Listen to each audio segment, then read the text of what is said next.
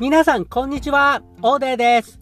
皆さん、それぞれで得意な相場や不得意な相場があり、それぞれ得意な相場に絞って勝負をしていくことは、とても重要なことだと思います。相場は、できるだけ勝てそうなところだけ狙っていくことが基本ですが、では、その勝てそうなところとはどんなところを言うのでしょうか？まあ、それこそ人それぞれ得意な相場は違うと思われますので、一概には言えないと初めに言っておきますが、ただ、勝てそうな局面で一つ共通していることがあります。これを知ることで、相場の見方が少しでもより良くなっていただけるとあり幸いです。そして、これを意識してみるだけで、エントリーポイントに対する精度も上がるものと思われます。さて、ここか、ここでいきなり結論を言ってしまいますが、勝てるエントリーポイントだけを探していくのなら、相場でエネルギーが溜まっている、まあ、集まっているポイントを徹底的に意識しながら探していくことに集中していただきたいです。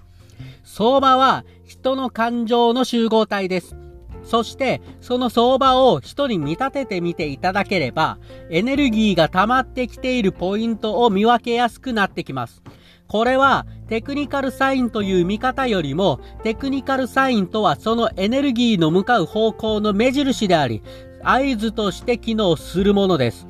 目印や合図があっても、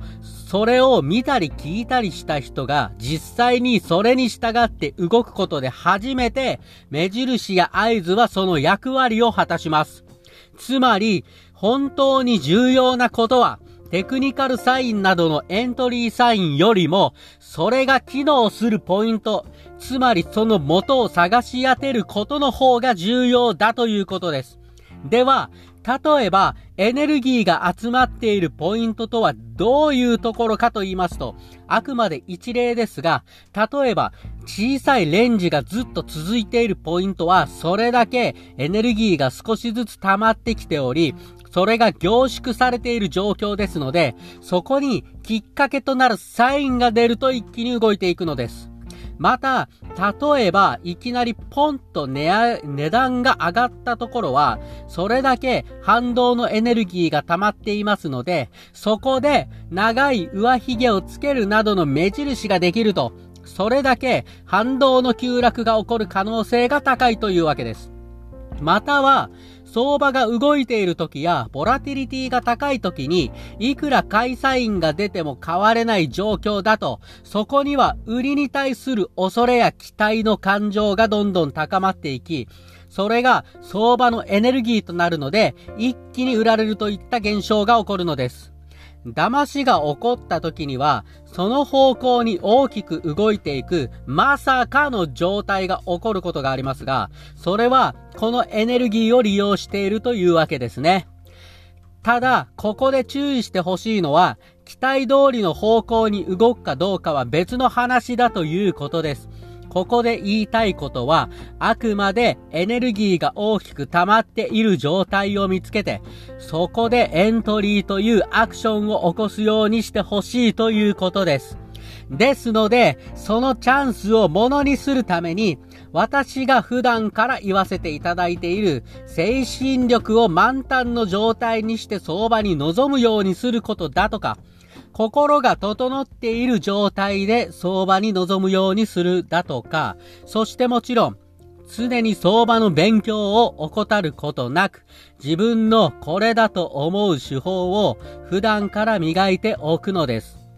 これは相場に限ったことではなく、えー、例えば事業などで成功している人も同じようにエネルギーが凝縮しているところや、これからエネルギーが集まってくるようなことや場所、人などに集中投資していくから大きなリターンが得られて成功を手にするのです。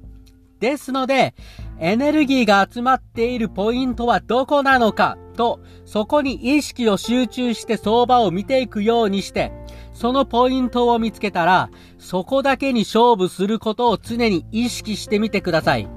きっとトレードの精度はかなり変わってくるものと思いますので。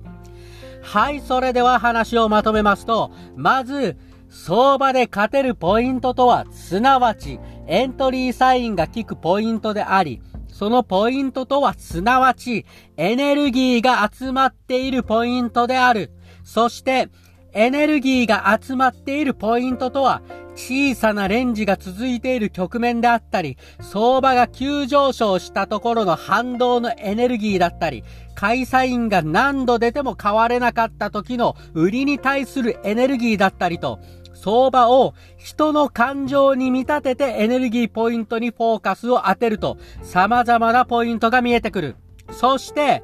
エネルギーが集まっているポイントはどこなのか？という視点で相場を見ていき、そのポイントを見つけた時に、そのチャンスを活かせるように、常に最高のコンディションで相場に臨み、普段から勉強を怠らず、手法を磨き上げ、磨き上げていくことを惜しまない。この放送が気に入っていただけましたら、ぜひともフォロワーになっていただけるととてもありがたいです。あなたのトレードが上手くなることを心から願っております。それでは、ありがとうございました